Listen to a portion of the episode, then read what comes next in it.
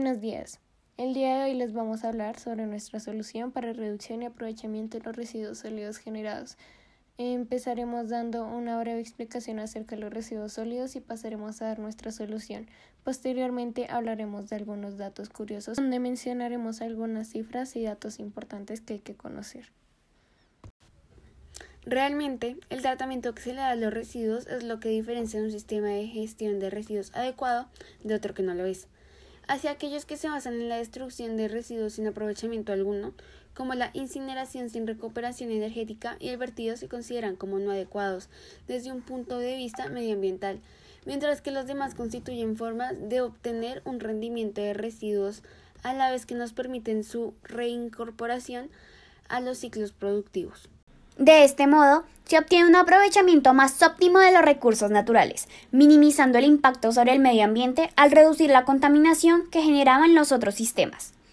La gestión de los residuos trata de contemplar todos los aspectos implicados, dando una respuesta integral que permita una solución aceptable del problema desde un punto de vista medioambiental.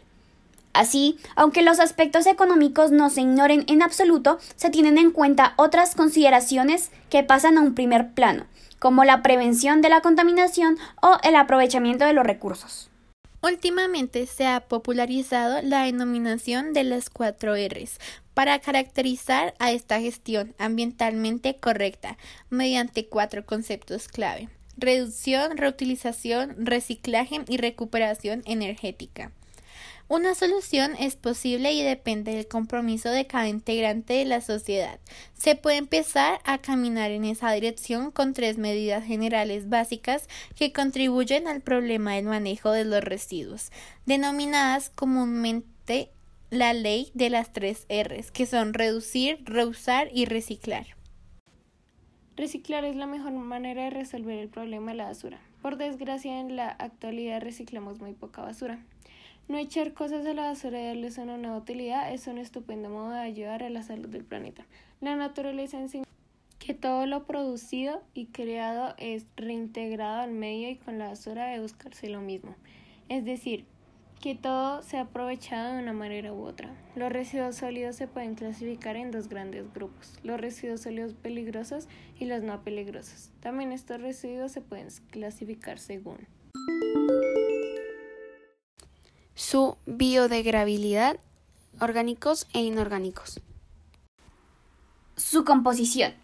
Para efectos de manejo, por ejemplo, papeles y cartones, vidrios, etc. Su fuente de origen. Domiciliarios, industriales, hospitalarios, de construcción, etc. ¿Sabías que la mayoría de gente produce 2 kilogramos de basura por día? Lo que se traduce en más de media tonelada de residuos sólidos por año. También al reciclar una botella de plástico ahorramos la energía necesaria para mantener una bombilla encendida durante 6 horas. Una bolsa de plástico tarda entre 500 y 1000 años en degradarse. También, para fabricar 1000 kilogramos de papel de buena calidad, se necesitan unos 3300 kilogramos de madera. Reciclar papel y cartón es esencial para economizar energía evitar la contaminación, el desperdicio de agua y salvar los bosques. A finales de 1800 los vendedores ambulantes actuaban como recicladores tempranos y llevaban sacos de los artículos reutilizables para venderlos a las tiendas generales.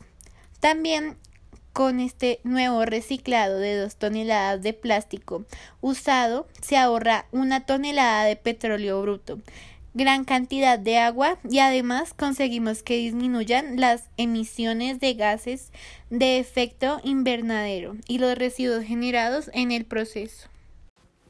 Cada año aumenta la cantidad de residuos que generamos. En los últimos 40 años se ha producido más basura en el mundo que desde el principio del origen del hombre. Hasta 1970 también reciclar una tonelada de papel de periódico ahorra más de 4.000 kilovatios de electricidad, suficiente para abastecer una casa de tres habitantes durante todo un año. 7.000 periódicos o una tonelada de papel equivale a 3 M3 de madera, es decir, a 13 árboles de tamaño medio. Unos mil kilos de papel reciclado no es mucho, en realidad pueden ayudar a salvar 17 árboles más de 1.300 litros de petróleo y un montón de espacio de vertederos. Eso también significa que menos contaminación en el aire. Generamos 21,5 millones de toneladas de residuos alimenticios cada año. Si se composta en estos residuos, se reduciría la misma cantidad de gases de efecto invernadero que retirar 2 millones de automóviles de la carretera. En Colombia se genera cerca de 12 millones de toneladas de basura al año, de las cuales se recicla en promedio un 17%. Solo en Bogotá se producen 6.300 toneladas de basura al día y solo se aprovecha entre el 14 y el 15%, según el Ministerio de Ambiente y Desarrollo Sostenible. ¿Y qué hacer con los residuos sólidos? Lo primero es reconocer y apartar los residuos sólidos del total de la basura generada en casa. Dentro de los residuos sólidos, separa los objetos orgánicos de los que no lo son, o sea, los inorgánicos. Cuando los tengas clasificados, aprovecha los residuos sólidos orgánicos para preparar un compost o usarlos como abono para tus plantas y clasifica los residuos inorgánicos separándolos según los materiales que los componen, ya sean de vidrio, plástico, metal o cartón.